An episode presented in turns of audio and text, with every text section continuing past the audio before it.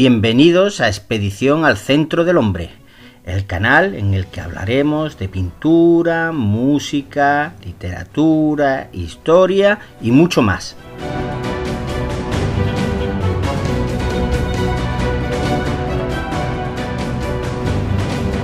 Buenas tardes, vamos a comenzar hoy con el tema que hace referencia a los reyes denominados Austrias Menores, que en este caso serían Felipe III, Felipe IV y Carlos II. Durante el siglo XVII va a aparecer una figura nueva que es la de los válidos que ejercerán el poder en nombre del rey. Vamos a ver que en política exterior encontramos con hombres como Olivares, que era el válido de Felipe IV, que va a intentar mantener la hegemonía austríaca en Europa, hecho que no va a poder acabar bien, pues España no estaba en condiciones de soportar más guerra. Además, Olivares quiso transformar España en una monarquía unificada, centralizada, que se rigiera por las mismas leyes, pero ello va a provocar la revuelta armada de los catalanes y de los portugueses.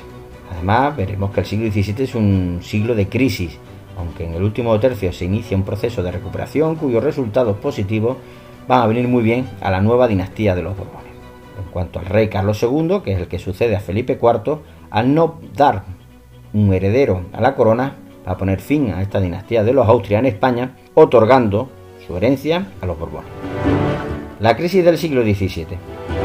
En el siglo XVI hemos visto que era un siglo de hegemonía española en Europa, mientras que el siglo XVII vamos a vivir una pérdida progresiva de este poder, siendo reemplazada por la preponderancia francesa en Europa. El siglo XVII es un siglo de crisis en Europa, aunque con diversos grados.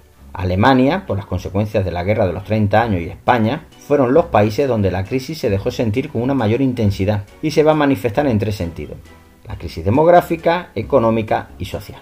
La demográfica se ve afectada por las continuas guerras, por la expulsión de los moriscos en 1609 y por las terribles epidemias de peste bubónica.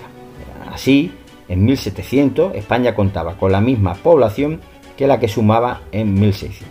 En cuanto a la crisis económica, ya era visible en los últimos años del reinado de Felipe II, pero se va a agravar con los sucesores.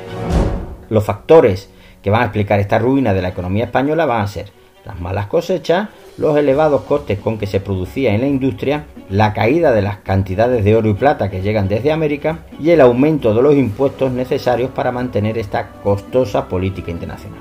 Los monarcas, ante la escasez de metales, van a alterar y manipular las monedas en circulación, provocando una subida espectacular de los precios, a los que llamamos inflación. Estas crisis económicas van a tener unas importantes repercusiones sociales. Las clases privilegiadas, como la nobleza y el clero, se consolidan por prestigio y por sus privilegios. La burguesía de negocios no terminaba de constituirse de una forma dinámica y las clases populares iban a ver empeorar su situación.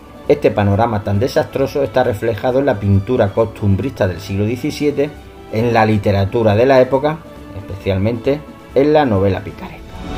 Felipe III va a ser el monarca que dirija la monarquía hispánica entre 1598 y 1621. Para ello va a servirse de la figura de un válido que será el duque de Lerma. El principal objetivo que va a tener este hombre es enriquecerse, haciendo habitual la venta de cargos. El valido vendía los cargos públicos a los mejores compradores, que a su vez explotaban a los gobernados. Era un sistema de extrema corrupción. Finalmente, el rey se da cuenta de la manipulación y lo destituye en 1618, poniendo a su hijo el duque de Uceda. El reinado de Felipe III es un reinado pacífico. Intenta mantener la hegemonía por la vía diplomática más que por la fuerza de las armas.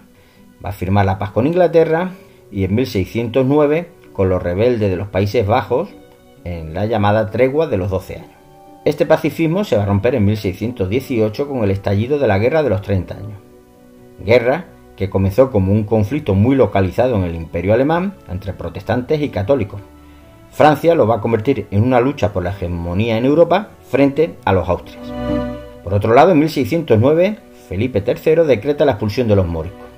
Van a salir unos 300.000, siendo este hecho muy perjudicial para la agricultura, tanto en Valencia como en Aragón, donde eran numerosos y se dedicaban al trabajo en el campo, en tierra generalmente de los nobles. En 1621 llega al trono Felipe IV, y lo va a ocupar hasta su muerte en 1665. Felipe IV sube al trono con 16 años. Es un gran amante de las artes y también de las mujeres.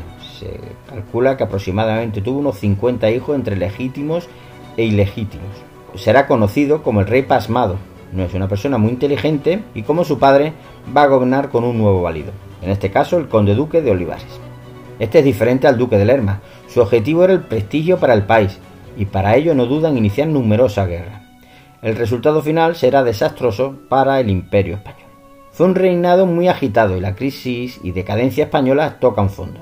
En política interior, la crisis es desintegradora, una crisis gravísima. Hay importantes problemas económicos y luego tenemos una política centralista, en la que el conde duque de Olivares pretende que los reinos periféricos participen en los esfuerzos bélicos de la misma manera que lo estaba haciendo Castilla. Esto va a provocar la sublevación de Castilla y Portugal, al intentar centralizar la administración y la hacienda con la llamada Unión de Armas de 1640. Con esta unión lo que pretende es unificar los impuestos y los ejércitos de todos los territorios del Imperio Español, problema pues que ni catalanes ni portugueses los quieren. En 1635, al agravarse la guerra de los 30 años, el conde duque va a querer llevar la guerra contra Francia a Cataluña para así involucrar a los catalanes. El descontento popular alcanza su momento culminante el día de Corpus, el 7 de junio de 1640, cuando una multitud de segadores se adueña de Barcelona y da muerte al virrey. Las autoridades catalanas deciden separarse de la monarquía española y buscan el apoyo del rey francés Luis XIII. Al final, los franceses provocan el descontento de los catalanes y esto favoreció la recuperación de Cataluña por las tropas reales y la entrada de estas finalmente en Barcelona en 1652. Felipe IV se porta de forma magnánima con los rebeldes y no hubo represalias respetando las libertades catalanas. Ante la grave situación en Cataluña, Olivares pide tropas a Portugal. Los portugueses se niegan y se rebelan en diciembre de 1640 proclamando rey al duque de Braganza con el nombre de Juan IV. El levantamiento contó con el apoyo de Francia, Holanda e Inglaterra. España reconoció la independencia de Portugal en 1668 por el Tratado de Lisboa.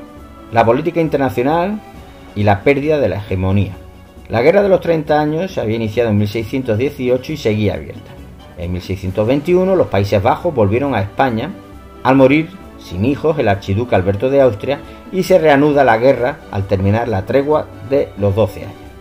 En la Guerra de los 30 años intervienen frente a los Austria primero Dinamarca y luego Suecia, en esta primera etapa vence los Austrias. Desde 1635 interviene Francia y las victorias de los Austrias continuaron, pero en 1640 se sublevan Cataluña y Portugal, acelerando la decadencia. En 1643 cae el conde duque, el mismo año en que los tercios españoles, hasta entonces invencibles, eran vencidos en la batalla de Rocroi. La guerra acaba con la paz de Westfalia en 1648. España por esta paz reconoce la independencia de Holanda.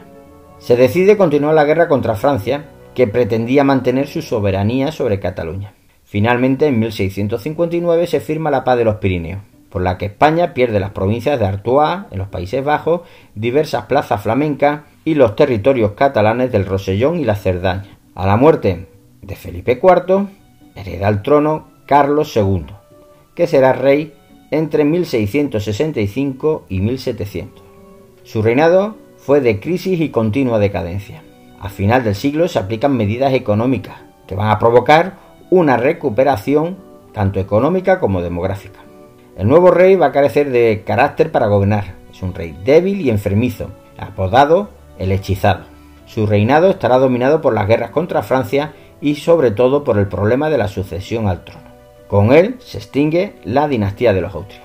Tras varias guerras contra la Francia de Luis XIV, España pierde el Franco Condado y varias plazas de Flandes. Carlos se casó dos veces, pero no tuvo hijos. En el exterior, las distintas potencias europeas, sobre todo Francia y el Imperio Alemán, se plantearon el reparto de la monarquía española, a espalda del gobierno español, por lo que causaban indignación en España. Para Carlos II el testamento debía decidirse entre tres candidatos, Felipe de Anjou, que era el nieto de Luis XIV, el archiduque Carlos de Austria, hijo del emperador Leopoldo I de Austria, y José Fernando de Baviera. En 1700, poco antes de morir, Carlos II designa como heredero al candidato francés Felipe d'Anjou. Sin embargo, su testamento no pudo evitar el estallido de guerra de sucesión a la corona española, en la que se van a ver implicadas todas las potencias europeas interesadas en sacar partido de España. Las Indias en el siglo XVII.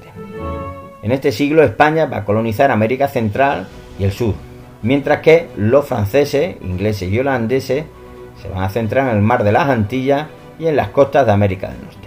La estructura política y administrativa de América va a seguir siendo la misma que la del siglo XVI, basándose en el Consejo de Indias, en la Casa de la Contratación y en las instituciones de los virreinatos. En el siglo XVII va a ser importante el fenómeno del mestizaje, unión de un blanco y una india, y se va a recuperar la población indígena. Se mantuvo la inmigración de españoles y de extranjeros, y continuó la importación de negros ante la necesidad de mano de obra. Además, en este siglo XVII ya desaparecen las encomiendas y aumentan las grandes fincas o haciendas, donde el propietario ejerce una autoridad sin límite sobre los esclavos negros o indios. Se van a desarrollar las reducciones, que son grandes poblaciones creadas por los jesuitas donde se agrupaban a los indios. Desde el punto de vista económico, si los primeros años del siglo XVII prolongan la ola de expansión del siglo anterior, a partir de 1620 se asistirá a una baja general de las importaciones en Cádiz. Esto se debe al descenso de la producción minera, al aumento de consumo en América por parte de esa minoría blanca y al incremento del comercio de contrabando, fomentado por holandeses, franceses e ingleses, que van a romper el monopolio español en América, que era muy lucrativo para la economía colonial española. En el próximo tema trataremos la España del siglo XVIII y la llegada al poder de la dinastía de los Borbones. Hasta el próximo episodio.